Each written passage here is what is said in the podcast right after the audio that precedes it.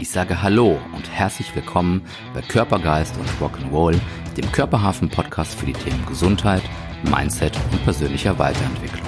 Mein Name ist Dennis Gülden und ich freue mich sehr, dass ihr bei der heutigen Episode dabei seid.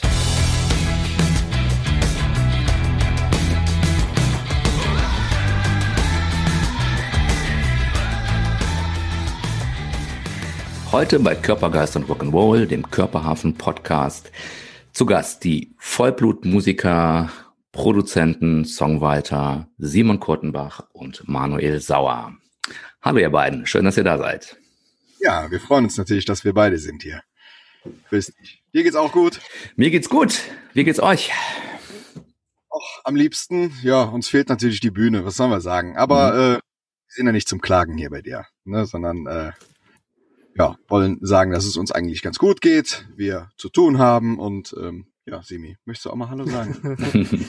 wunderschönen guten Mittag, Morgen, Abend, wann auch immer ihr das hört. Wir freuen uns dabei zu sein. Los mal starte. Los mal schwade, lass mal starten. Ja, ich habe es ja so ein bisschen schon ähm, äh, angesprochen gerade. Ihr seid ähm, im Musikbusiness aktiv. Ähm, ihr seid selber äh, Sänger, Musiker. Ähm, ihr produziert, ihr schreibt ähm, Songs ähm, für, für viele verschiedene Menschen. Und ähm, wie ist da so euer, euer Werdegang gewesen? Vom Simon weiß ich, da habe ich schon so ein bisschen äh, mehr ähm, rausgefunden sozusagen. Hast Musik, studi Musik studiert, ähm, bist auch gebürtiger Rheinländer, kommst aus Aachen. Ähm, und ähm, ja, erzähl mal so ein bisschen, wie seid ihr dazu gekommen, zu dem, was, was ihr so macht? Ich glaube, bei dem, was wir hier machen, muss man vom ersten Moment von einer Leidenschaft sprechen. Ich glaube, trotz Studium und sowas habe ich zu keinem Zeitpunkt äh, mir für mein Leben was anderes vorstellen können, als Musik zu machen. Das, das ist einfach so. Also ähm, das ist definitiv die Leidenschaft zum Beruf gemacht und eher eine Passion als ein Job so unterm Strich. Mhm. Natürlich immer mit jobmäßigen Aspekten, äh, das ist klar, angefangen bei buchhalterischen und sonst was und organisatorischen Sachen, die einfach natürlich anfallen, wenn man sowas professionell betreibt. Aber der Grundantrieb ist die Leidenschaft für Musik, nach wie vor und, und immer gewesen. Okay. Wie war's bei dir, Manuel? Wie ist da so dein Zugang gewesen? Ja bin da so ein bisschen äh, reingeschlüpft. Also ich habe mein ganzes Leben lang irgendwie ähm, Musik gemacht und immer darauf hingearbeitet, das irgendwann mal hauptberuflich machen zu können. Ähm, mhm. Also ich bin noch ganz klassisch Oldschool. Äh, habe ich zu meinen Eltern gesagt, also als sie mich dann fragten, was möchtest du denn beruflich machen? Ich sage ja Musik. Und dann sagen sie, ja nee, was Vernünftiges. Und also dieser Klassiker, wie man sich den halt vorstellt. Und äh, habe dann eine Elektrikerlehre abgeschlossen und äh, habe dann zwei Jahre noch als Geselle, äh, als ausgelernter Geselle in dem Beruf gearbeitet und habe parallel aber immer darauf hingearbeitet, dass das dann irgendwann mal hauptberuflich, äh, ja, mein Hobby zum Beruf gemacht wird sozusagen. Mhm. Und äh, als es dann soweit war, ähm, ja, startete es mit der Band, mit, mit, mit, mit der ersten Band. Und äh, dann hat es auch irgendwann geklappt und dann habe ich meinen Job gekündigt und dann sagten meine Eltern, äh, Jung, ähm, bist du sicher? So, und dann sag ich, ja. Und dann sagten sie, ja, du hast ein Jahr Zeit, dass das klappt. Wenn das mhm. nicht klappt, dann geht zurück. So, man ist natürlich erwachsen schon in, dem, in der Situation gewesen, aber man hört ja trotzdem noch auf seine Eltern und äh, vor allem, wenn die das in so einem Ton sagen. Mhm. Kind ja, und kind, dann ne? äh, ja. das haben Simon und ich uns kennengelernt. Es hatte irgendwie geklappt, alles äh, ne, mit der Musik Geld zu verdienen, so und äh, ja, dann hatten wir erstmal Zeit. Ne? Man muss sich vorstellen, wir haben Karneval gemacht und äh, das ist ja ein saisonales Geschäft.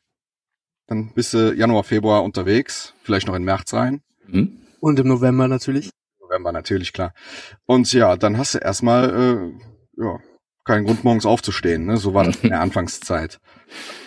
Man hat ja keine Erfahrung, wo, wo man da hin will. So, ja. was, was man macht, sich selber strukturiert. Dann haben Simon und ich irgendwann gesagt, ey, wir müssen irgendwas tun. Lass uns doch, wir hatten alle, je, also wir hatten jeder für sich sein, sein Studio, so sein Homestudio und dann mhm. haben wir uns dann zusammengelegt und die Turmbehütte gegründet, genau. Okay. Das heißt, man hört so ein bisschen raus, bei beiden war es Leidenschaft auf jeden Fall. Also nicht immer direkt der Plan, oder die Idee des Geldverdienens dahinter, was natürlich im Nebeneffekt nachher sehr schön ist, wenn man das, das, das verbinden kann und wenn das dann auch funktioniert. Das heißt, die Idee war erstmal Passion, Leidenschaft und ihr wolltet unbedingt Musik machen. Das immer ist richtig, ja, immer schon. Okay. Da geht es auch, auch glaube ich, nicht ums Geld verdienen. Also wenn man Geld mhm. verdient, dann wird man Broker an der Börse oder sonst irgendwas. Äh, mhm. das ist irgendwie, äh, wie du schon sagtest, zweitrangig mit, mit, mit dem Geld. Das ist irgendwie, also die Leidenschaft ist da primär und, und äh, ja, das Geld verdienen ist einfach nur, damit man noch mehr Musik machen kann in der Zeit, wo man dann halt nicht Geld verdienen muss. So. Mhm. Okay. Klar, ohne Geld geht's natürlich nicht, ne? Brauchen wir alle irgendwie. Aber wenn man das natürlich mit seiner Leidenschaft verbinden kann, ist das natürlich eine, eine super Kombination. Okay. Ähm, bevor ihr zusammengekommen seid, vielleicht nochmal so ein bisschen, ähm, wie war da so der, der, der Werdegang? Was, was habt ihr da vorher so, so alles gemacht, bevor ihr euch getroffen habt? Also ich habe äh, natürlich immer schon Musik gemacht und das fing, wie man sich vorstellen kann, an mit irgendwelchen Schülerbands und sonst was ganz klassisch. Um ganz vorne anzufangen, habe ich als kleiner Junge für die Sendung mit der Maus singen dürfen und äh, später im Stadttheater in Aachen so eine, so eine kleinere Rolle übernommen in der Weihnachtskinderproduktion und so.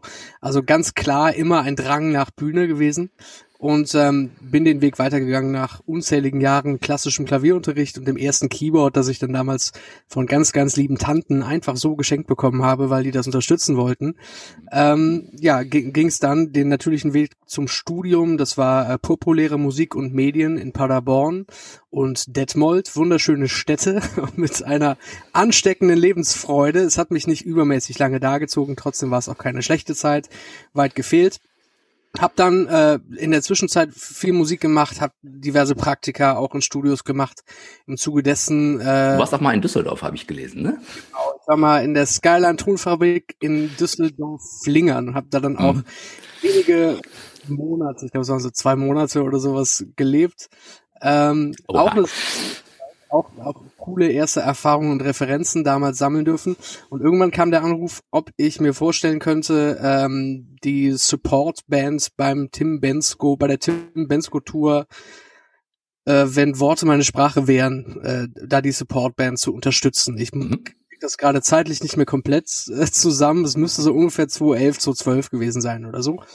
Das war die erste große richtige Tour durch Deutschland, Österreich, Schweiz, äh, immer mit, dem, mit der Vorband halt quasi durch alle großen Säle und seitdem war es dann gänzlich um mich geschehen und äh, ja, dann kam irgendwann die Anfrage aus Köln, ob ich mir vorstellen könnte, hier eine äh, einer Begleitband beizutreten für einen ganz relativ bekannten äh, Musiker hier aus Köln und ähm, das habe ich gemacht. Den Job habe ich bekommen nach so einem klassischen Casting und sowas und habe im Zuge dessen äh, dann auch meine heutige Band kennengelernt, mit mhm. denen ich ja folglich immer noch aktiv bin.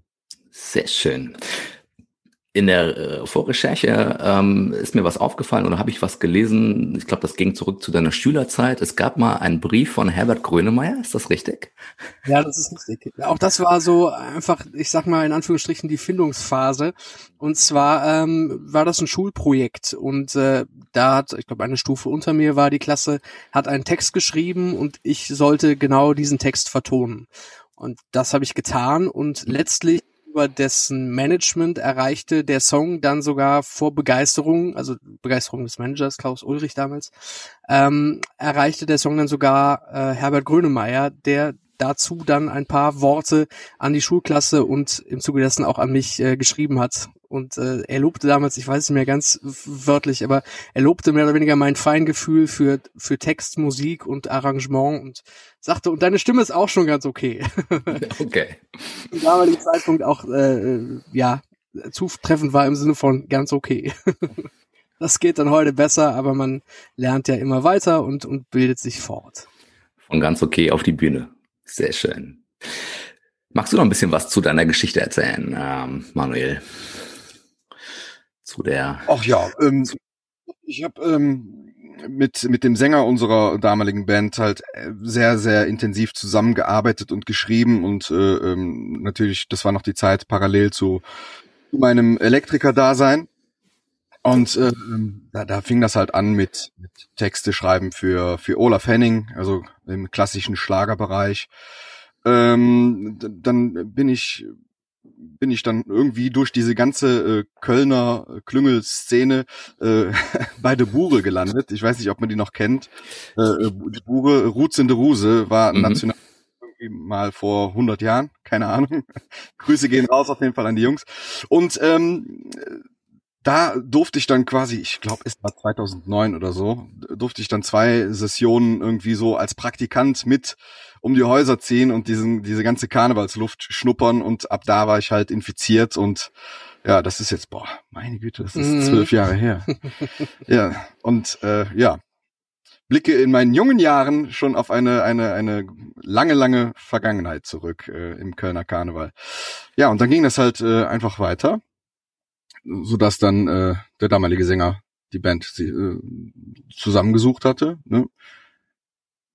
Und da, so haben wir uns formiert, genau. Und seitdem arbeiten wir halt einfach fleißig im Studio und auf den Bühnen Kölns. Hat Spaß dabei. Genau, absolut. Das ist sehr gut, sehr schön. Und ähm, die, das hört sich jetzt alles nach so einem relativ straighten Weg an, also ähm, nicht geplant, aber der Leidenschaft gefolgt und ähm, äh, ja, hört sich so ein bisschen nach nach so Traumverwirklichung an. Gab Situationen ähm, bei euch, wo ihr mal das Gefühl hattet, nee, das läuft jetzt aber nicht mehr so gut und ist das alles so richtig und ähm, ich werde doch wieder ich gehe zurück an die Steckdose und an die Kabel und äh, sieht man zurück ans Klavier. Gab es da Situationen, wo ihr dachtet, nee, das wollen wir nicht also mehr? Also in der Corona-Zeit hatte, glaube ich, jeder Selbstständige zwischendurch vergleichbare Gedanken. Äh, um ehrlich zu sein, vorher nicht. Also natürlich mhm. gibt's, gibt jeden und in jedem normalen Job, egal ob Selbstständigkeit oder nicht, gibt's ja immer Momente, wo man denkt, ah oh Gott, was mache ich hier so? Und äh, das, das, das trifft natürlich auch Selbstständige, weil natürlich, auch das weiß jeder, jeder, der, der ja auf eigenen Beinen steht, komplett. Natürlich gibt's immer Momente, äh, wenn man sich nach der Sicherheit eines komplett äh, festen Jobs und monatlichem Einkommen und, und alles ist schon bezahlt gefühlt, mhm. äh, wenn man sich danach äh, quasi sehnt oder äh, dass er zu schätzen weiß, ähm, dass es sowas gibt. Auf der anderen Seite war äh, das nie groß genug, um den eigenen Weg dann wirklich zu hinterfragen oder zu ändern. Mhm. Ja. Hinzu kommt auch, du sagtest eben, den, den Traum verwirklichen, ähm, dass, dass es natürlich nicht einfach so, ich mache das jetzt mal und es klappt ist, sondern mhm. äh, dazu gehörte natürlich auch in Brauhäusern spielen, äh, den ganzen Tag von morgens 10 Uhr bis abends 18 Uhr und äh, als Gage gab's dann einfach nur ein Steak mit, äh, mit Bratkartoffeln. Mhm. Äh, das gab's natürlich auch. Und, und äh, Kölsch. Und, und natürlich. Dann hat sich ja schon wieder gelohnt. Eben, so und äh, äh aber äh, den Ernst des Lebens lernt man schon. Also ja. die die die äh, Bedeutung davon, was es heißt, sich selber zu finanzieren. Und wenn man anfängt und im Elternhaus lebt, äh, hat man von Steuern, von Krankenversicherung und was es da auch immer alles an Kosten gibt, natürlich keine Ahnung und denkt, boah geil, ich verdiene da heute Abend 300 Euro. Herzlichen Glückwunsch. Dafür 300 Euro gehe ich heute nicht mehr wirklich auf eine Bühne, weil ich weiß, davon bleibt natürlich nichts hängen. Das heißt, natürlich kommerzialisiert man sich mit dem äh, Wachsen und natürlich äh, rechnet man inzwischen anders und das ist ja alles völlig normal. Ähm, dass man irgendwann die Blauäugigkeit des rein passionierten Musikmachens verliert, sondern das immer kommerzieller denkt. Folglich haben wir uns ja auch äh, immer weiter professionalisiert, zusätzliche Firmen auch aufgebaut oder sind dabei, zusätzliche Sachen aufzubauen. Sprich, haben den eigenen Musikverlag, haben damals das Tonstudio gegründet, ähm, schreiben für viele Leute, äh, wissen inzwischen ganz genau, wie man mit GEMA und sonst was und Lizenzen arbeitet und auch dealt. Ähm, das kommt dann natürlich dazu. Aber es bleibt immer noch der Kern der ganzen Sache äh, und das ist schlichtweg die Leidenschaft für Musik. Mhm. Ja, das ist ja das, was viele dann nicht sehen. Ne? Einmal der Weg dahin, die, die Menschen sehen nur das Endergebnis. Ne? Die sehen jetzt äh, in dem Fall dann von mir aus jetzt die fünf Jungs, da kommen wir gleich noch zu, die dann äh, auf der auf der Bühne stehen äh, und Spaß haben und äh, danach noch einen Kölsch trinken. Ne? Aber der Weg dahin und äh, wie so ein Tag, so eine Session, was auch immer abläuft, das sehen ja viele nicht, dass das auch echt Arbeit ist und äh, auch Spaß ist, aber natürlich einfach auch Arbeit ist und äh, dass man dafür was tun muss, um überhaupt dahin zu kommen. Ne? Definitiv, das, also so ein Jahr, also wolltest du jetzt schon da drauf oder erst später? Nö, alles oder gut, du, Hau raus. Ja, Ja, auch, also Karneval wird allgemein hier und da ein bisschen belächelt. Das kenne ich auch der ein oder andere äh, Kommilitone damals aus dem, in Anführungszeichen ausdrücklich, spaßbefreiten Paderborn, zumindest was Karneval angeht. Hasenpalau sagt man da übrigens. Das Hilfe. Ja. Was, was sagt man da? Hasenpalau. Also Oche Allah, Düsseldorf Helau ist ja, ne? Aber. Hasipalau ist doch nochmal ganz weit weg davon. Nix gegen die Menschen, da gibt's auch sehr, sehr Liebe, definitiv. Äh, Freundschaften äh, nach Paderborn, die ich pflege, aber der ist es, ist es ja egal. Ich, äh, es ist, äh, ich verlaufe mich. So, zurück zum Karneval in Köln und dem, was dahinter ist. Natürlich ist es nicht nur das reine auf der Bühne stehen und mal schnell für ein halbes Stündchen irgendwo hinfahren, sondern da ist äh, für sich genommene Infrastruktur hinter, um so einen Tag zu planen. Das heißt, in Extremfällen haben wir Tage gespielt mit zehn Auftritten, a einer halben Stunde. Man kann sich da ausrechnen, das ist unterm Strich ein Knochenjob. Der erste Kunde zahlt das gleiche wie der letzte. Man muss äh, ja zehnmal am Tag komplette Leistung geben und äh, seinen Körper da durchaus kennen, um, um solche Tage, und es ist ja dann nicht nur einer, sondern wochenweise, äh, ich glaube, das Extremste waren mal 36 Auftritte in fünf oder sechs Tagen. Mhm. Da kommt einiges zusammen. Mhm man hat dann nicht die Ruhephasen. Das ist das eine, die Session als solche und das nächste ist natürlich die Jahresplanung, die da auch immer hintersteht. Denn immer Richtung äh, Oktober, November muss ein neuer Song oder vielleicht sogar ein Album oder sowas da sein. Und dann gibt's natürlich Strukturen, was die Verbreitung davon angeht, Musikvideodrehs, man plant übers Jahr Konzerte, spielt natürlich übers Jahr auch hier und da und, und das, das sogar relativ viel. Wir sprechen gerade die ganze Zeit nur über Sessionen. Auch da kommt ja einiges zusammen an, an Auftritten und, und auch Songwriting-Sachen, die sich irgendwie ergeben, um dann halt in der Session äh, von Saal zu Saal zu fahren. Bei diesem ganz, ganzen administrativen äh, äh Kram, nenne ich ihn jetzt mal, ähm, verzweifelt man dann auch oft und äh, dann kommen wieder die, die Gedanken und man sagt, äh, hey, ich will doch einfach nur Musik machen. Mhm. Und jetzt muss ich wieder hier alles planen und machen und tun und äh, dann hätte ich auch Manager werden können, so. Ja. Aber das gehört auch einfach dazu, das muss man auch lernen, ne? Mhm. dass man nicht nur auf der Bühne steht und äh, den Leuten Freude bereitet, sondern das auch strukturieren muss. Und verwalten. Verwalten. Und das, das sind Sachen, das, das macht ihr auch selber sozusagen? Oder habt ihr da, habt ihr da ein bisschen Support mit, klar, wahrscheinlich Steuerberater oder irgendwer, der so ein bisschen Admin und irgendwas im Background macht und euch da in Anführungszeichen berät und unterstützt? Oder ist das, bereitet ihr alles vor, macht ihr den ganzen Krempel dann auch alleine und äh, gebt es dann irgendwann ab als Paket zum, ich sag jetzt mal, ne, Steuerberater oder Berater oder seid ihr da auch im, im Tagesgeschäft echt mit involviert und also das, das, der, jetzt gibt es natürlich unzählige Felder, äh, in denen wir natürlich Partner haben und auch zu viele Firmenkonstrukte, in denen wir beiden drin hängen. Mhm. Äh, das heißt, natürlich sind bei einer Band von fünf Jungs noch andere Leute bei, wo jeder seinen Aufgabenbereich hat. Natürlich äh, haben wir als Tonbauhütte dann selbstverständlich unseren Steuerberater oder sonst was, auch wenn wir einen großen Teil der, der normalen Buchhaltung selber sehr aktiv betreuen. Mhm. Ähm, und dann im Verlag wiederum haben wir auch äh, die liebe Hilde, die da sitzt und administrative Sachen übernimmt. Das ist ganz klar. Und sonst kriegt man die große, ja vor allem die, all die bürokratischen und organisatorischen Dinge gar nicht so richtig gewuppt, wenn man da nicht gute und zuverlässige Partner hätte. Das ist de facto und erfreulicherweise der Fall. Der Manuel, der grinst da immer so ein bisschen in sich rein im Hintergrund. Das heißt, du bist äh, ich sag mal, weniger involviert in das äh, Administrative oh, oder äh, wir haben, wir haben da, wie, wie soll man das nennen? Äh, kann man das, kann man sowas Geschäftsführung nennen im, im Sinne einer, einer Firma? Naja, ja. so, so kann man es eigentlich nicht nennen. Äh, es ist ja eine Band. Äh, also wir haben natürlich ein, ein, Management äh, mit der Andrea, äh, die uns da Booking, beratend äh, genau, zur Seite steht, ja. die macht Booking, äh, hält uns so ein bisschen zusammen, uns fünf mhm. Chaoten. Und äh, deswegen grinse ich halt, ne, weil wir äh, wirklich Chaoten sind. So mhm. und äh, auch auf irgendeine Art und Weise fünf Alpha-Tiere. So, und die musst du auch erstmal alle einfangen. Und äh, jeder hat eine Meinung. Und wenn jeder irgendwie gleich viel zu sagen hat, was Gott sei Dank der Fall ist. Was Gott sei Dank der Fall ist. Also es ist äh, eine, eine, eine, eine Demokratie vom Grunde auf. Mhm.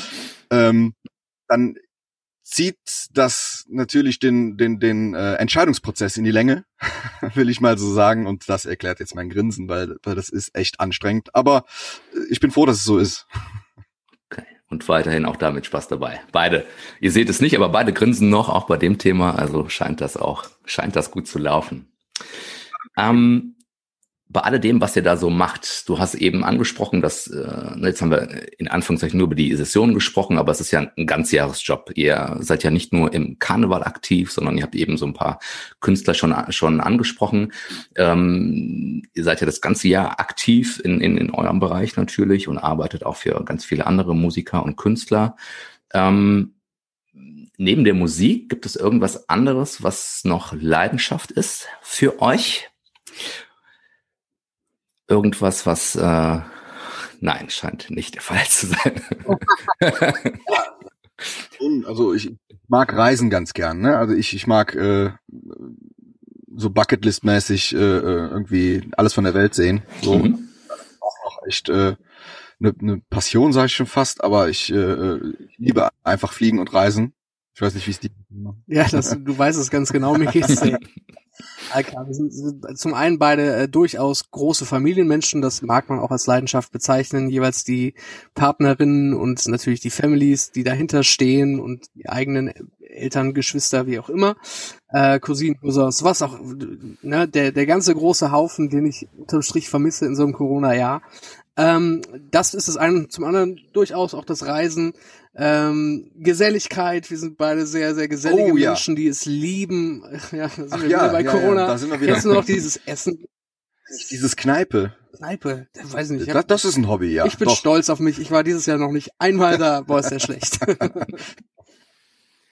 Nein, das, das, das auf jeden Fall ist auch durchaus Fliegerei und ich bin persönlich auch wahnsinnig interessiert. Ich lese äh, gefühlt täglich sämtlichen Flugportale aero.de oder Aerotelegraph, um zu gucken, weil ich finde die Logistik dahinter wahnsinnig spannend. Das ist irgendwie eine Form von Hobby, das ich aber nicht weiter auslehne, außer dem festen Vorsatz, eines Tages mache ich mal einen Flugschein. Aber okay. äh, das dauert. Sehr gut. Das ist ja, fällt ja gerade so ein bisschen raus, ne? So äh, gemeinsame Zeit, Geselligkeit, Fliegen, andere Orte zu sehen. Ähm, gibt es andere Sachen, die ihr für euch selber macht? Macht ihr Sport? Was sind Sachen, wie haltet ihr euch fit? Macht ihr da überhaupt irgendwas? Gibt es irgendwelche Routinen für euch, irgendwelche Rituale, um euch zu erden, um euch äh, fit zu halten, um euch auch in der Situation wie jetzt zu, zu Corona-Zeiten, wo es nicht so einfach ist, äh, bei Laune zu halten und zu sehen, dass das alles weiterläuft? Ähm, ich nehme mal Bezug auf, auf äh, Rituale und äh, Gesundheit und Fithalten. Ähm, ich ich stecke da jetzt gerade so ein bisschen in der Zwickmühle, weil ich mich eigentlich immer auf die Session verlasse. Ich, äh, wie kann man das so sagen, ich fress mir halt im Sommer eine Plauze an und verlasse mich so ein bisschen darauf, dass äh, ich in der Session so immer um die 10 bis 15 Kilo abnehme. Das habe ich auch dieses Jahr wieder gemacht, also das Drauffressen. Ja. und die Session äh, das ist mein ungesundes Ritual, was ich habe, dass ich dann immer schön abnehme im Januar, Februar. Und jetzt muss ich gucken, was ich mache, dass ich die wieder runterkriege. Okay, das heißt, du bist aktuell nicht dabei, aktiv dafür etwas zu Momentan tun. Nicht kann er auch voll nämlich von der Session ausgeben. Also ich habe immer irgendeinen äh, ernährungstechnischen Tick, den ich besonders in der Session auslebe. Vegetarisch lebe ich inzwischen seit, glaube ich, über 20 Jahren. Das ganz straight, tausendprozentig. Aber effizienter als in der Session geht's ja, glaube ich, nicht, ne? Nee, das stimmt, das stimmt. Aber ähm, in der Session habe ich dann häufig, dann habe ich mal eine Session mal vegan und die nächste mal so und dann mal bisschen mehr davon, bisschen mehr davon, um mir kopfmäßig zu sagen, so ich achte mal ganz besonders auf mich. Ich gehe relativ viel äh, spazieren in der Session, insofern als dass ich immer zu Treffpunkten laufe und sowas, bisschen kopffrei sowohl von dem äh, auf den stressigen Tag hin als auch von dem stressigen Tag nach Hause, ein bisschen frische Luft, bisschen Ruhe, im Zweifel irgendein Podcast auf den Ohren oder irgendwas. Ähm, das pflege ich dann doch durchaus sehr. Äh, und definitiv Ingwer-Shots und oh, Ingwer-Tee ja. sind the shit, wenn es darum geht, auch beim zehnten Auftritt noch halbwegs bei Stimme zu sein. Also der Ingwerkonsum äh, ist wirklich immens in der Zeit. Und äh, wir haben auch immer diese Ipalatpillen, ja. aber nicht, äh, wie man sie kennt, äh, aus der Apotheke hier so in so kleinen äh, ja. Röhrchen oder was, in, in einer kleinen Packung, sondern wir haben die großen 400er Packs. 400er. Doping, Doping für die Bühne. Absolut. Okay. Die werden mit, mit, mit Kölsch äh, runtergespült und äh, nein, wahrscheinlich eher nicht. Ne? Auf gar keinen Fall. Also Kölsch gibt es dann wirklich, wenn dann nur zum Feierabend und das auch natürlich nicht an jedem Tag. Mhm. Unterm Strich heißt immer fit und natürlich nüchtern bleiben. Äh, denn wie gesagt, das ist ein großer, großer Spaß und ein schwer beschreibliches Gefühl, da von Saal zu Saal zu ziehen oder zu, zu fahren.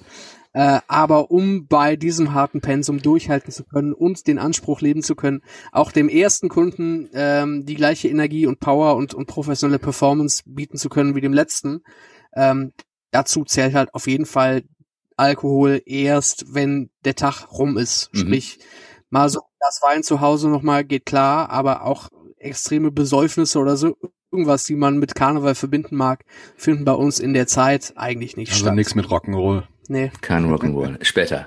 Rock'n'Roll kommt später. Okay. Ähm, die, die jetzige Zeit, die ist ja dann ne, ein bisschen, äh, leider ein, ein bisschen ruhiger, in Anführungszeichen, nicht unbedingt entspannter, aber zumindest ist sie etwas, ist sie etwas ruhiger.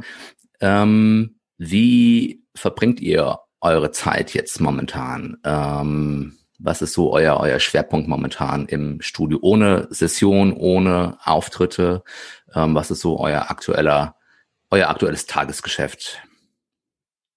Also ähm, unser aktuelles Tagesgeschäft besteht gerade aus ähm, ja, aus, aus Gott sei Dank noch Kunden, die wir haben. Es steht, ich gucke gerade hinten auf die, auf die To-Do-Liste. Da haben wir jetzt ein Hörbuch, was ansteht.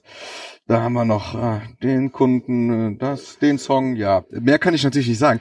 Und äh, darunter steht ganz groß, ganz viele Songs, die wir geschrieben haben in der Zeit, äh, wo wir natürlich nicht auf die Bühne durften bisher, ähm, die wir geschrieben haben.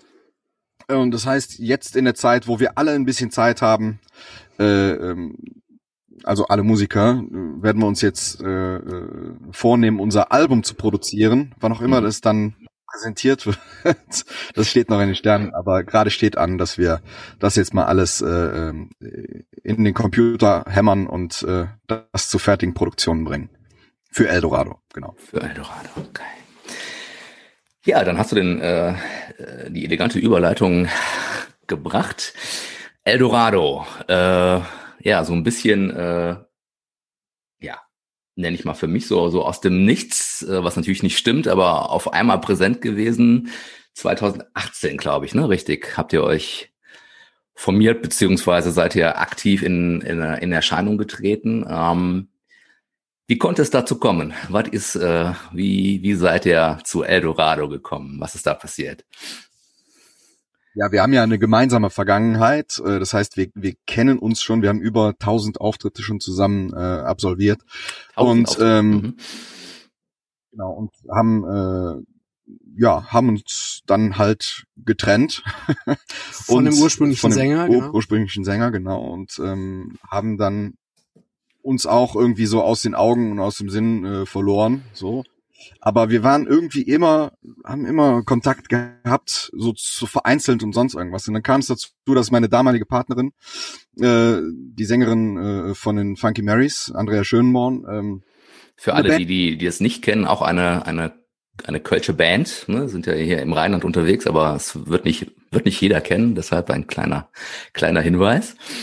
Und äh, sie äh, hatte ein, ein, ihr 15-jähriges Jubiläum im äh, Gloria Theater in Köln äh, geplant und suchte dazu eine Liveband und äh, hat mich natürlich dann gefragt, hör mal, kannst du mir nicht eine Liveband zusammenstellen? So und dann habe ich natürlich nicht lange gefackelt und die Jungs wieder angerufen. Ich mhm. meine, wir haben wir in und auswendig gegenseitig. Wir wissen, wenn der eine den Ton spielt, was dann kommt und es ist, also wir, wir verstehen uns blind auf der Bühne, das muss man wirklich sagen. Es ist echt, echt schon ein purer Luxus, den wir da haben. Aber ich schweife ab. Auf jeden Fall hat, äh, hatte ich dann die Band zusammengestellt und es handelte sich dann um uns heutige Eldorados.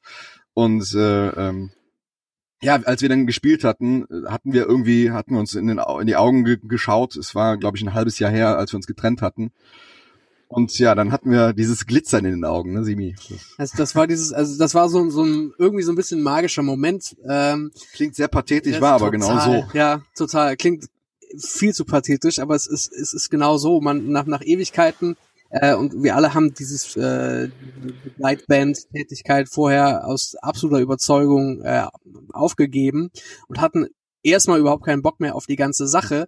Und als wir dann zusammen Musik machten, war für uns dann aber klar, dass das nicht mehr mit den Jungs Musik machen halt auch keine Option ist. Und so mhm. kam das. Äh, jetzt ist der, der Markt, der, der Kölner Musikmarkt natürlich auch durchaus gefüllt. Es gibt unzählige Bands, äh, die, die man unmittelbar aus dem Fernsehen kennt und darunter halt auch noch ganz viele. Ähm, da stellt sich natürlich die Frage, ergibt das überhaupt Sinn, sich da nochmal zu formieren? Nein, vielleicht nicht. Wenn, muss man irgendwie was anders machen. Ähm, und halt, das ist auch klar, viel Invest, also sowohl äh, finanziell, um erstmal die ganze Infrastruktur aufzubauen, als auch äh, musikalisch. Man braucht Songs, man braucht Fotos, man braucht Homepage, was auch immer, all die Sachen. Mhm. Dieses große, große Ganze, das zu so einem Produkt dann einfach gehört. Und ähm, haben dann hin und her überlegt und uns irgendwann entschieden, ja, wir gehen diesen Schritt und äh, formieren uns neu. Und erfreulicherweise durch die Zeit vorher hatten wir natürlich den einen oder anderen Kontakt zu den ich sag mal, Entscheidern in der, in der Szene hier und konnten da die ein oder Karte, ein oder andere Karte ausspielen. So kam es letztlich, ähm, dass wir den ersten Auftritt von Eldorado überhaupt, den aller, aller, aller, aller, allerersten in der Köln Arena zelebrieren durften. Das heißt, das erste Mal, als wir als neu formierte Band auf der Bühne standen, taten wir dies einfach mal in der Köln Arena. Vorgefühlten Zwei, zwei Zuhörer? Nein, wie viel? Wie viel passen rein? Wie viel, wie viel waren da bei eurem ersten Auftritt? Ich glaube, es waren elf da. 11.000, ja. Ja, das war das war schon ziemlich strange, auch auch für mich als äh, ich bin ja dann in diese Frontmann-Rolle dann reingeschlüpft und das war also ich ich ich mein größtes Problem war immer äh, äh, das Reden vor Leuten und nicht das äh, nicht das Singen vor Leuten mhm. und dann aber zu animieren, mit denen zu sprechen, die anzusprechen äh, und dann ist wirst du dann da in das kalte Wasser geschmissen und hast keine Zeit, das irgendwie zu erproben und dein allererster Auftritt und dein allererster Job als Frontmann ist dann vor fucking 11.000 Leuten in der Längstes Arena. Ähm, ja, das war schon, ich kann mich auch nicht mehr erinnern, wenn ich ehrlich bin. Ich bin, es, es war so, so, ich war so geflecht in dem Moment. Den Soundcheck habe ich mehr auf dem Schirm als den Auftritt ja. wirklich. Es hat alles geklappt, Gott sei Dank. Ich wollte gerade sagen, aber hat, hat ganz gut geklappt, oder? Also äh, hast du, habt ihr ganz, ganz, ganz, ganz gut hinbekommen, ne? Sagen wir es mal so.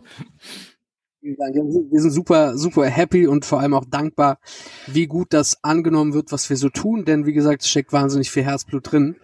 Und ähm, klar, die, die erste Session war, war schon cool, das, das war schon, schon wirklich eine gute Zeit. Danach haben wir das erste Album produziert, das mit einem großen Release-Konzert äh, veröffentlicht und auch das, das war großartig und hatten dann das große, große, da gehört immer viel Glück zu, deswegen nenne ich es Glück, das große Glück äh, in der vergangenen Session, also jetzt 2020, einen der äh, meistgespieltesten Songs hier in der Stadt Köln zur Karnevalszeit äh, uns auf die Fahnen schreiben zu können. Also mhm. wir haben dieses Verlieb dich nie, Thekenmädchen war, war der Titel, den Eldorado da veröffentlicht hat. Und ähm, der kam erfreulicherweise sehr gut an und hat uns als Band wirklich einen super, super geilen Push gegeben und äh, schön nach vorne gespielt irgendwie. Und ähm, großartige Zeit, die Session als solche und natürlich äh, extremste Vorfreude auf ein bestimmt fantastisches Jahr, weil die Anfragen wirklich äh, von Business-Events bis äh, zum Schützendorffest, was auch immer, äh, unzählig waren und wir dachten, wir sind das komplette Jahr über nur unterwegs und mhm. spielen äh, jedes Wochenende überall. Und es kam Corona, das ist schon klar. das heißt, ja, das war dann erstmal nichts. Wir freuen uns natürlich wieder angreifen zu können und arbeiten, wie gesagt, am zweiten Album. Aber das war der Schlag so Anfang letzten Jahres, der uns allen im Gesicht stand, als es dann mhm. hieß, nee, erstmal geht gar nichts mehr. Ja, ne, wobei dieses Auftrittlied oder dieses Sessionslied äh, auch bestätige ich selber auch bei mir sehr gut angekommen ist und finde ich weiterhin sensationell.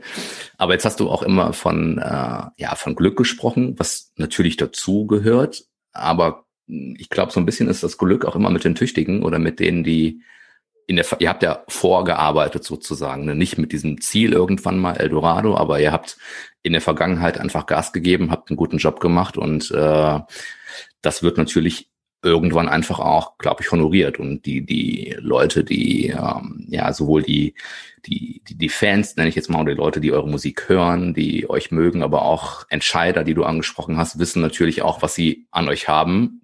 Wenn man weiß, okay, in der Vergangenheit haben diese Jungs in verschiedenen Kombinationen aber immer ihren Job gemacht und einfach was dafür getan und auf die kann man sich verlassen. Und wie man sieht, stimmt das, das Endergebnis wieder. Das ist bestimmt richtig und das, das hat man noch im Hinterkopf und das ist natürlich auch der Antrieb, äh, genau so hart an allem weiterzuarbeiten. Jetzt sind wir gerade bei der Band, trotzdem in einem minimalen Seitensprung nochmal in das äh, Tonstudio, da ist es natürlich das Gleiche äh, im Moment, in dem wir äh, alles in die Produktion legen und dann unterm Strich wirklich, wirklich gute Produktion machen, wächst auch da natürlich der Kundenkreis und auch da wachsen die Namen, für die wir in der Zwischenzeit äh, arbeiten durften. Und genau Wollt das. Ihr, dürft ihr da ein bisschen spoilern, so was so eure also ich kann dir, Partner sind? Ja, so Referenzen auf der Homepage, davon kann ich ein paar aufzählen. Ich bin da immer sehr vorsichtig und, und finde das immer ein bisschen unangenehm, aber ich meine, so ein bisschen werblich ist so ein Podcast Auf natürlich. Jeden also Fall wir, haut raus.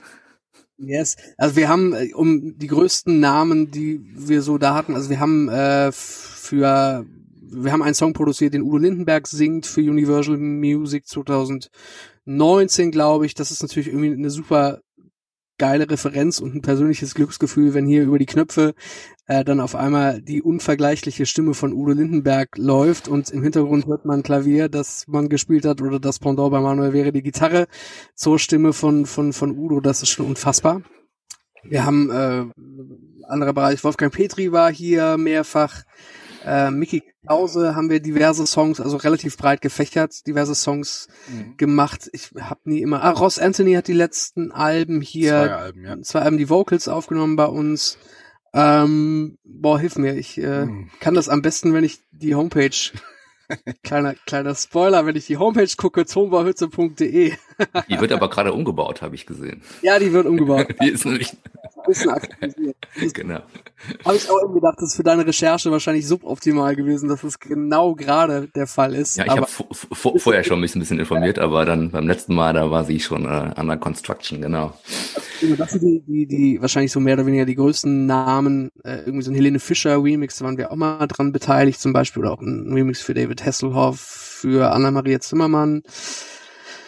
Ähm, es ist so schwer. Und natürlich äh, ganz viele Karnevalskollegen, die sich äh, erfreulicherweise an uns wenden, wenn es um Produktion oder Mixing geht oder so. Das ist ein breiter, großer Kundenstamm, den wir inzwischen haben. Und das ist ebenfalls was, was natürlich an äh, einer guten, soliden Arbeit liegt, aber unterm, unterm Strich dann einfach sehr dankbar stimmt und auch immer ein bisschen Glück dazu, im richtigen Moment am richtigen Ort zu sein, um so einen Job abgreifen zu können.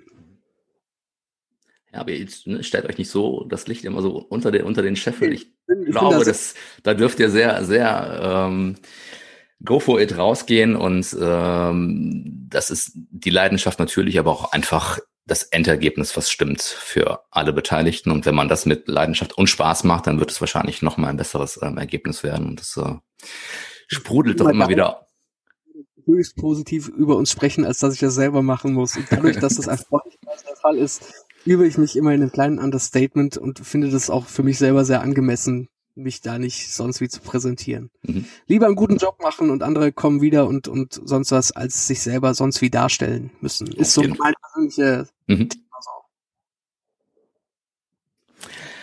ähm, die aktuelle Situation fordert ja so ein bisschen ne, von, von allen wieder besondere ähm, ja, Ruhe, Zuversicht. Ähm, wie ist so euer Plan für dieses Jahr, insofern man etwas planen kann? Ihr habt gesagt, ihr werdet an eurem neuen Album arbeiten, neue Songs einspielen. Gibt es sonst so ein paar Highlights, ob die jetzt stattfinden können oder nicht? Das weiß man ja alles noch nicht, die ihr euch entweder persönlich oder auch beruflich für dieses Jahr vorgenommen habt. Ja, im, im Mai würde eigentlich äh, unser Release-Konzert dann äh, für das Album stattfinden. Ich muss mal gerade in den Kalender schauen. Wann das mal. genau, das wäre der 6. Mai. Da wäre unser, unser großes Release-Konzert im Club Volta. Das ist jetzt noch äh, das, wo wir, wo wir so ein bisschen mental dran festhalten, dass das vielleicht klappen könnte. Wo wir uns festklammern, hm, steht in den Sternen. nicht abzusehen, ob es, ob es klappt oder nicht äh, in, in, in der Größe, wie wir uns das vorstellen. Wir hoffen es natürlich. Ähm, ja, ansonsten ist es natürlich äußerst schwer, äh, jetzt irgendwie äh, ins Ungewisse zu planen. Das, das, weil das Konzert im Mai ist auch ein, ein, ein verschobenes Konzert, was hätte mhm. im Oktober stattgefunden letzten Jahres. Und es ist sehr, sehr schwer als Musiker da irgendwie jetzt äh, sich sich immer aufzuraffen und Dinge zu planen und äh, äh, Veranstaltungen irgendwie aus dem Boden zu stampfen, wenn wenn du diese Ungewissheit hast, kann das überhaupt stattfinden oder nicht. Deswegen ähm, besinnen wir uns auf das, äh, was was wir wirklich können, also Musik machen und äh, machen das jetzt hier im Studio. Und äh, ja, ich will nicht sagen, wir ergeben uns jetzt gerade irgendwie dem dem Ganzen, aber wir wir müssen halt irgendwie schauen, dass wir äh, nicht depressiv werden. und wir müssen halt einfach Musik machen. Mhm. Das stimmt. Das, das Schwerste an allem ist natürlich der fehlende Horizont. Das heißt, würde ich oder würden wir jetzt wissen, so ab dem ersten fünften sind Konzerte bis 200 definitiv möglich, würden wir unmittelbar anfangen, Konzerte bis 200 Mann zu planen. Und wenn es dann hieß, ab ersten siebten sind dann 400 Mann, dann werden wir am dritten siebten Konzert für 400 Mann spielen und ähm, im Oktober dann für 1000. So, wenn, wenn das jetzt schon alles fest wäre, würden wir das natürlich unmittelbar festzurren und planen und sowas. Das ist natürlich, und das ist auch alles, alles völlig verständlich und leider auch richtig.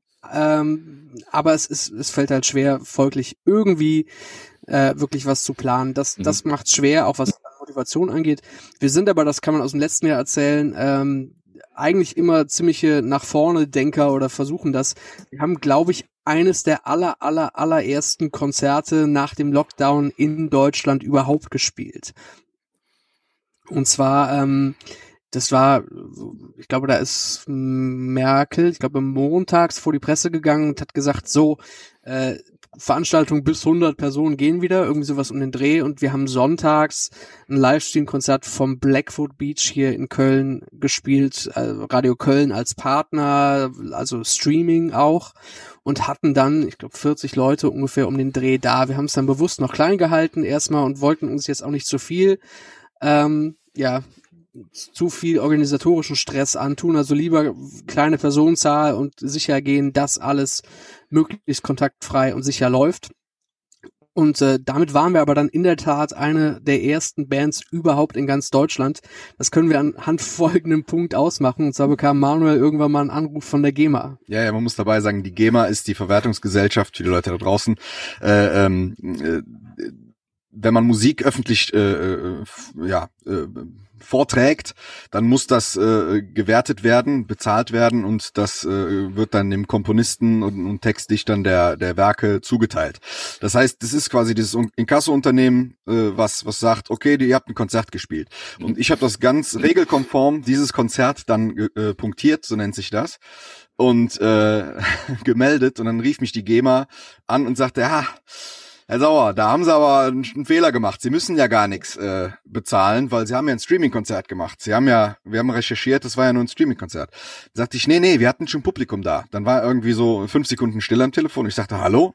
Äh, wie, wie? Publikum vor Ort. Und dann sagte ich, ja, wir hatten Leute da. Ach, und, war das ein, ja. war das ein Autokino-Konzert? Dann sagte ich, nee, kein Autokino-Konzert, das waren wirklich Leute vor Ort im Publikum. Äh, äh, ja, dann darf ich gratulieren. Dann waren Sie jetzt das erste Konzert, was hier gepunktet wurde. Jetzt wissen wir nicht, ob wir das erste Konzert waren, was stattgefunden hat, sondern wir waren das erste Konzert, was gepunktet wurde. Aber äh, wir lassen das einfach mal so stehen. Und wir waren das erste Konzert in Deutschland.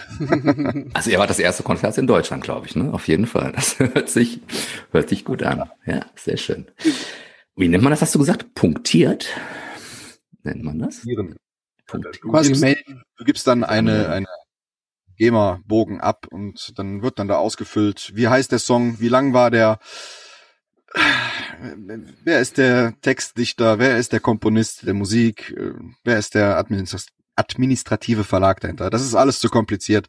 Also man muss auf jeden Fall angeben, was man gespielt hat, damit das den jeweiligen Urhebern dann äh, zugeteilt wird, das Geld. Mhm. Okay.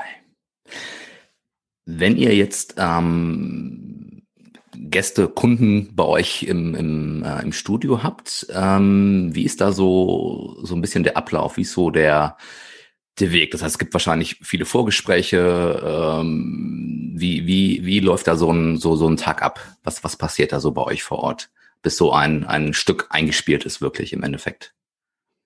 Das kommt immer darauf an, äh, was der, was der jeweilige Kunde dann verlangt. Ne? Mhm. Also ähm, sag mal, wenn er ein Hörbuch aufnehmen will, dann ja, und das, ist das natürlich und, und was das anderes ein Partner als, von uns ist, der genau weiß, was ihn erwartet, dann ist man da blind eingespielt und weiß genau, was was man tut. Du sprichst jetzt wahrscheinlich von Songproduktion wirklich. Genau. Ne? Also wenn wenn ein Kunde oder eine Firma sich bei uns meldet und sagt, wir brauchen den und den Song. Genau. Wie ist da so der der Ablauf? Also normalerweise, auch das hängt natürlich immer stark mit der Richtung ab. Wenn es jetzt eher was Elektronisches ist, ist das wieder anders vom Ablauf, als wenn wir was eher akustisches machen. Äh, normalerweise bauen wir eine grobe Richtung vor, also wir hören uns den Song an und überlegen uns, was könnte man daraus machen. Gibt es da vielleicht hier und da noch ähm, musikalische Dinge, die man ein bisschen anders anpacken könnte, also sei es andere Akkorde, die besser funktionieren oder irgendwo mal ein Takt mehr oder sowas. Das, das muss man immer schauen. Das heißt, man baut erstmal ein Gerüst. Jetzt mal von einem äh, eher handgemachten Song ausgehend würden wir das Gerüst dann äh, entweder hier bei uns von einem, von einem Studioschlagzeuger einspielen lassen oder haben da auch insbesondere in der Corona-Zeit äh, den Alex Vesper, der in höchster Qualität das bei sich aufnehmen kann.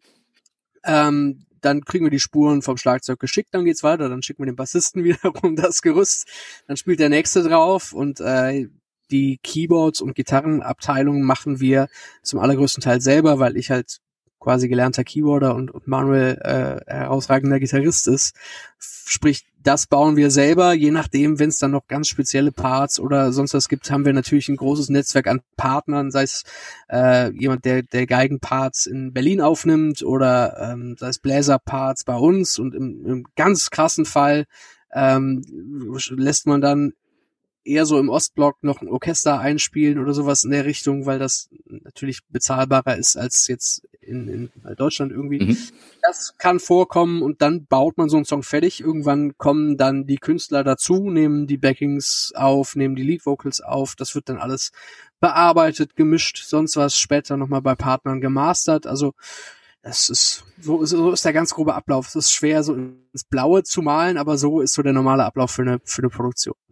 Okay, das heißt, das sind schon einzelne Parts, die aufgenommen werden müssen. Das ist dann nicht so, dass die ganze Band, eine ganze Kapelle da immer bei euch im, im Studio steht und alles sofort eingespielt wird, sondern jeder macht seinen, seinen Anteil, seinen Part. Das wird zusammengemixt, äh, nachher zusammengebaut und ähm, okay, wie, wie, wie lange äh, kann man das sagen, ist im Schnitt, im Schnitt so ein wir haben auch schon Jazzplatten aufgenommen hier, wo dann alle direkt nebenan standen und mhm. alles direkt live, dann, dann schlägt das äh, Tonmeisterherz natürlich hoch, weil das irgendwie so back to the, the roots ist, irgendwie wie man arbeitet. Ähm, aber unterm Strich so die normale Produktion wäre, wie du gerade geschildert hast, sorry. Okay. Und ähm, wie lange kann das so, so dauern? Also was ist so, kann man sagen, so, so ein Schnitt, bis so ein Song im Anführungszeichen im Normalfall fertig ist. Es gibt wahrscheinlich immer Spitzenausnahmen nach oben oder nach unten, ne, wo es sehr schnell geht oder einfach auch mal sehr lange dauert. Kann man das sagen? Ja, da, also wenn wir bei lange sind, da gibt's auch eine Produktion, die bis heute noch nicht abgeschlossen ist. die ist jetzt drei Jahre alt. Äh, ich sag nicht von wem, aber ähm, ja, da, da, das zieht sich auf jeden Fall bei, bei manchen. Aber so grundsätzlich ist so eine Produktion in einer Woche, in, ja. in einer Woche durch, ja mit Mastering und ja. Wenn alles schön kompakt liegt und perfekt getimed ist, dann mhm. kann es in einer Woche funktionieren. Ja. Also, aber auch trotzdem, das ist so ein Zeitfenster, was man, äh, was man an, ähm, was man angehen muss sozusagen. Das ist nicht alles einfach mal schnell zusammengebaut und äh, rausgehauen, sondern da ist auch hier wieder viel Arbeit dahinter und viel Absprache wahrscheinlich. Ja, es ist Handwerk und viel Kommunikation auch mit anderen Leuten. So, mhm. das ganz klar. Natürlich ist jetzt, wenn du ein Album aufnimmst, dann schickst du nicht für jeden Song ein Gerüst zu einem Schlagzeuger, sondern buchst du einen Schlagzeuger, der kommt zwei Tage nach hier, trommelt das Album ein. So, das ist, ne, dann gibt es natürlich viele Effekte, die sich ergeben, wenn man größere Songzahlen am Stück macht, ganz klar.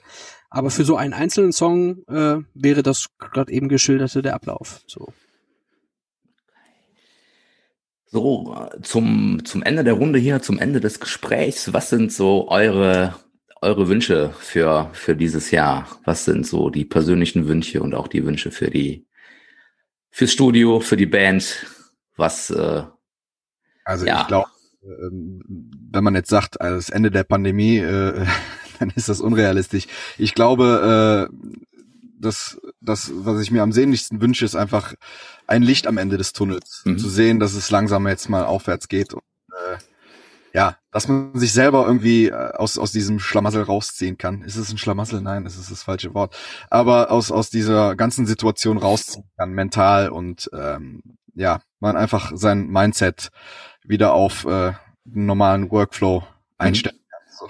leichter nach vorne denken kann. Ja, so. Dass, dass ja, nicht das mehr ist, die Steine von außen im Weg liegen, sondern man die Energie, die man reinsteckt, in Anführungsstrichen gewohnterweise zurückbekommt. So. Das, da würde ich mich anschließen. Natürlich Gesundheit für die allerliebsten und Nächsten allen voran, bestenfalls auch für alle anderen. Das ist jetzt wirklich pathetisch, aber natürlich äh, Gesundheit für fürs nächste Umfeld liegt einem ja natürlich immer am Herzen. Und ja, irgendwie Planungssicherheit und ein Licht am Ende des Tunnels. Da bin ich ganz bei dir. Jetzt habe ich eben eine Frage vergessen, die schiebe ich jetzt noch nach. Eldorado, wie ist der Name entstanden? Ah, ja, ähm, gute Frage. Wenn man ähm, sich neu formiert, ist, glaube ich, die, die, die härteste Aufgabe die Namensfindung. Und äh, wie gesagt schon, wir, wir sind wir sind fünf äh, Alpha-Tiere auf unsere Art und Weisen und da hat jeder seine Meinung zu und ähm, als der Name Eldorado in die Runde geschmissen wurde, war ähm, die erste Reaktion von allen, ja, wie soll ich dir sagen? Ähm, das ist, Sag, sag es, wie es war. Also jeder Namensvorschlag war von jedem so irgendwie, nee, das ist scheiße. Nee, das ist scheiße, das ist scheiße. Und Eldorado war der erste Name, wo, wo, wo wir dann drauf gekommen sind, äh, wo nicht alle gesagt haben, geil, sondern ne, finden wir jetzt auch nicht scheiße. Und dann haben wir uns äh, sehr ehrlich, ja. sehr ehrlich gerade, ja. Das ist wirklich sehr, sehr ehrlich, weil genau so war es. Und äh, dann haben wir uns äh, mit dem Namen Eldorado noch weiterhin beschäftigt und äh, ja, Simon, das, wir haben das halt Thema ist, festgestellt, dass, gefunden. dass es genau auf uns passt. Die genau. Definition passt exakt auf uns. Eldorado ist per Definition ein Ort, der jemandem die idealen Voraussetzungen und Entfaltungsmöglichkeiten für seine Leidenschaft bietet. Und folglich ist Köln als Band unser Eldorado, weil wir hier zurück zu der Leidenschaft gehen konnten, äh, Kölsche Musik zu machen und sowohl im karnevalistischen, aber als auch sonst übers Jahr gesehenen Kontext äh, präsentieren können und davon und, und da, damit ja auftreten können, viel Spaß haben können und auch was verdienen können zu Hause im eigenen Eldorado. Und deswegen passt der Name eigentlich ganz gut. Es gibt vorher immer unzählige Faktoren, zum Beispiel wie schwer oder leicht ein Name für Menschen auszusprechen ist, den äh, die die Band nicht kennen und im Zuge dessen auch immer die Frage wird das jetzt Kölsch, Englisch oder Hochdeutsch ausgesprochen? Das ist eins der Hauptkriterien, weil man möchte einen Namen, der immer gleich gesprochen wird, egal in welcher Sprache. Und mhm. das funktioniert oder oder gar Französisch. Es gibt äh, äh, hier in Köln den Pavement Verlag und da kann ich mir nur ausmalen, wie am Anfang irgendwelche Menschen Pavement gesagt haben oder sowas.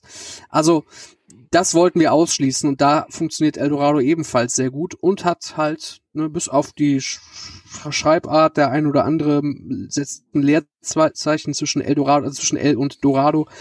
Das kriegen wir auch noch hin. das, das kriegen wir hin. Den Menschen das beizubringen, dass es dieses Leerzeichen nicht.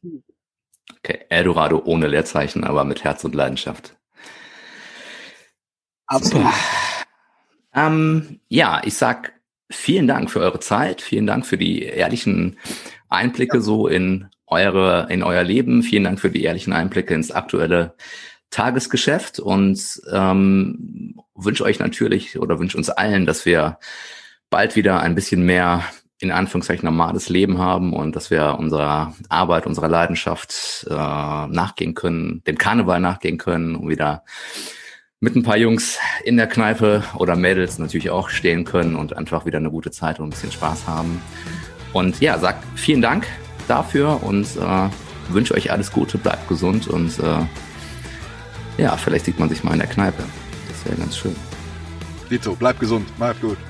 gut. Gute Zeit für euch. Ciao. Bis bald.